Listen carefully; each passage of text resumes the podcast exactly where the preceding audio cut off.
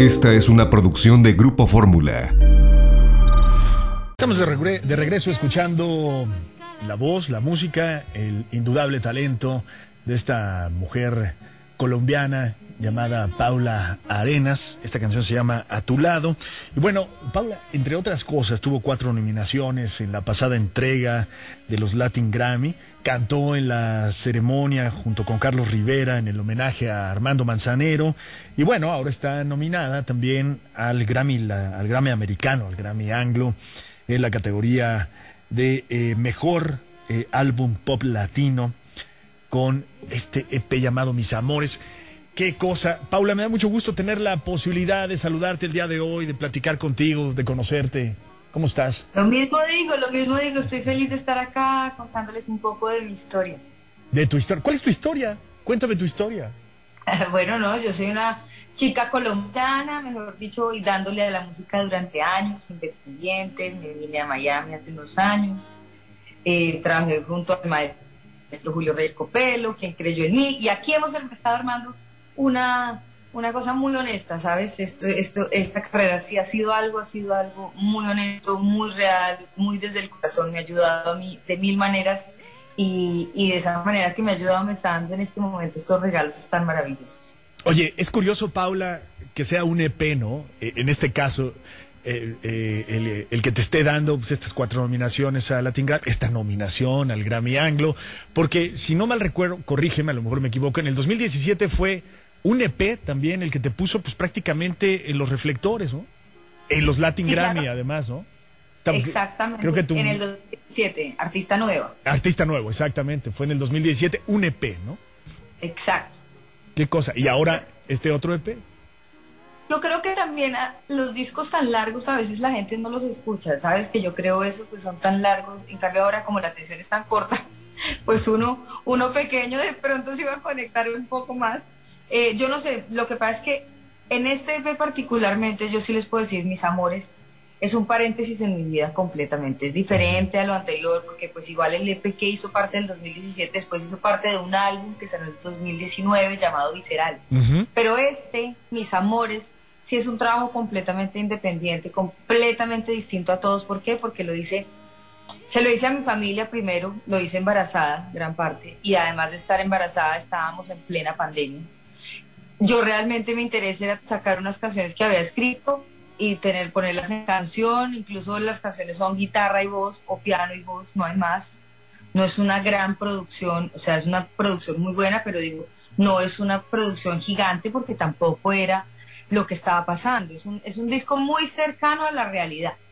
Realmente, pues, mm, yo creo que todos pasamos por un momento muy difícil, vale, no vale la pena entrar en el caso específico, yo la pasé muy mal también, incluso estaba embarazada, pero pues el miedo era, era muy grande. Y, y digamos que esta música, este disco, pues es, es el resultado como de querer salir de ese momento y unirme a mi familia, que es mi centro, y sacar algo pues realmente más personal no podría ser, pero es un paréntesis en mi vida. Y son seis temas que, hace, que, hace, que son como perfectos para lo que son. Yo describo exactamente lo que estoy sintiendo en esas seis canciones. Oye, eh, esto, esto cuando sucede es increíble, ¿no? Me llama la atención y cada vez lo compruebo más. La gente lo identifica, el público lo identifica de manera inmediata, ¿no? Cuando, cuando es algo tan natural, tan orgánico, tan de corazón, tan real, cuando es una especie como de catarsis para el artista, en este caso, en este caso eh, tú y tu música, la gente lo toma así, ¿no? Como algo personal, con lo cual inevitablemente hace clic, se identifica y de ahí viene lo demás. ¿no?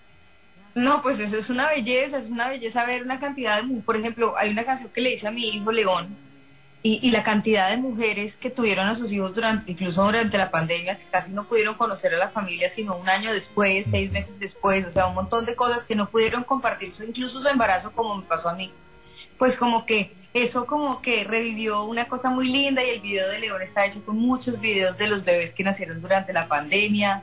Eh, mi canción a tu lado, que es la que logró la nominación a Canción del Año, es, es algo muy especial para mí porque yo creo que al igual que muchas mujeres se sienten identificadas con el tema de, que cuando yo iba a ser, cuando supe que iba a ser mamá, sentí una dicha muy grande, pero también un miedo inmenso de poder, de tener que perder de pronto mi carrera, de no poder ser la cantante que quería ser, no cumplir mis sueños por otros, por cumplir otros.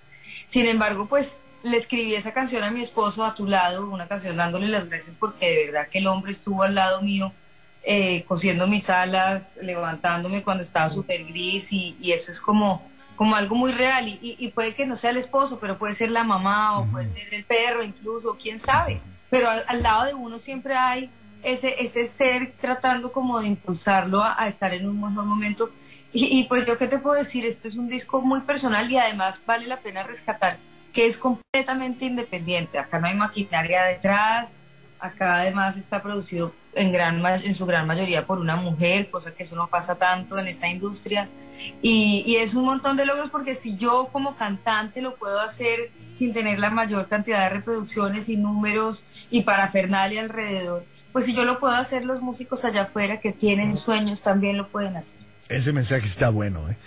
Oye, eh, ¿qué significa para ti la nominación al Grammy Anglo? o sea, yo no he parado de llorar, básicamente es la respuesta.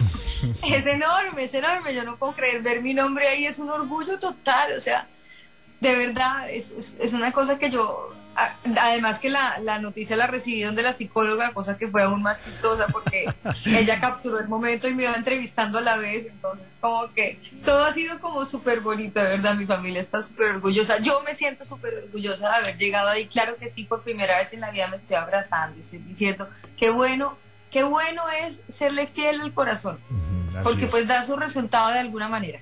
Así es, así es, lo acabas de decir de manera muy clara. Oye, ¿y México qué? México es a donde quiero ir. Allá es donde quiero estar. ¿Nunca has estado aquí en México presentando tu música? Claro que sí, claro que sí. Hice de hecho una gira en el 2017, pero estoy enloquecida por volver con toda esta música. A comer, por supuesto, que ya sé que va a devolverme 10 kilos más, porque pues, yo no puedo parar de comer cuando estoy en México. Y debo decir una cosa, es una cosa de verdad, aprecio mucho el público que siempre he tenido en México porque es un público que escucha, que se sienta, que entiende las letras, que entiende la sensibilidad del artista y eso es algo invaluable. ¿Algún mexicano mexicana con, eh, con quien te gustaría colaborar? Eh, te puedo dar un listado, pero ya, mira.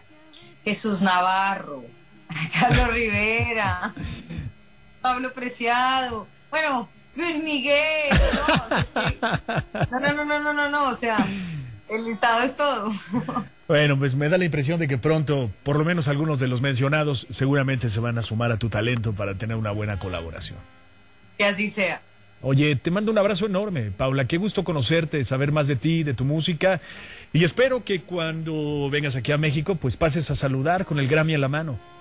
Así será. Bueno, no sé si con el Grammy en la mano, pero allá estaré. Esperemos si con el Grammy en la mano. Muchísimas gracias. Qué gusto estar aquí. Bueno, si no, si no se logra el Grammy Anglo, te traes uno de chocolate.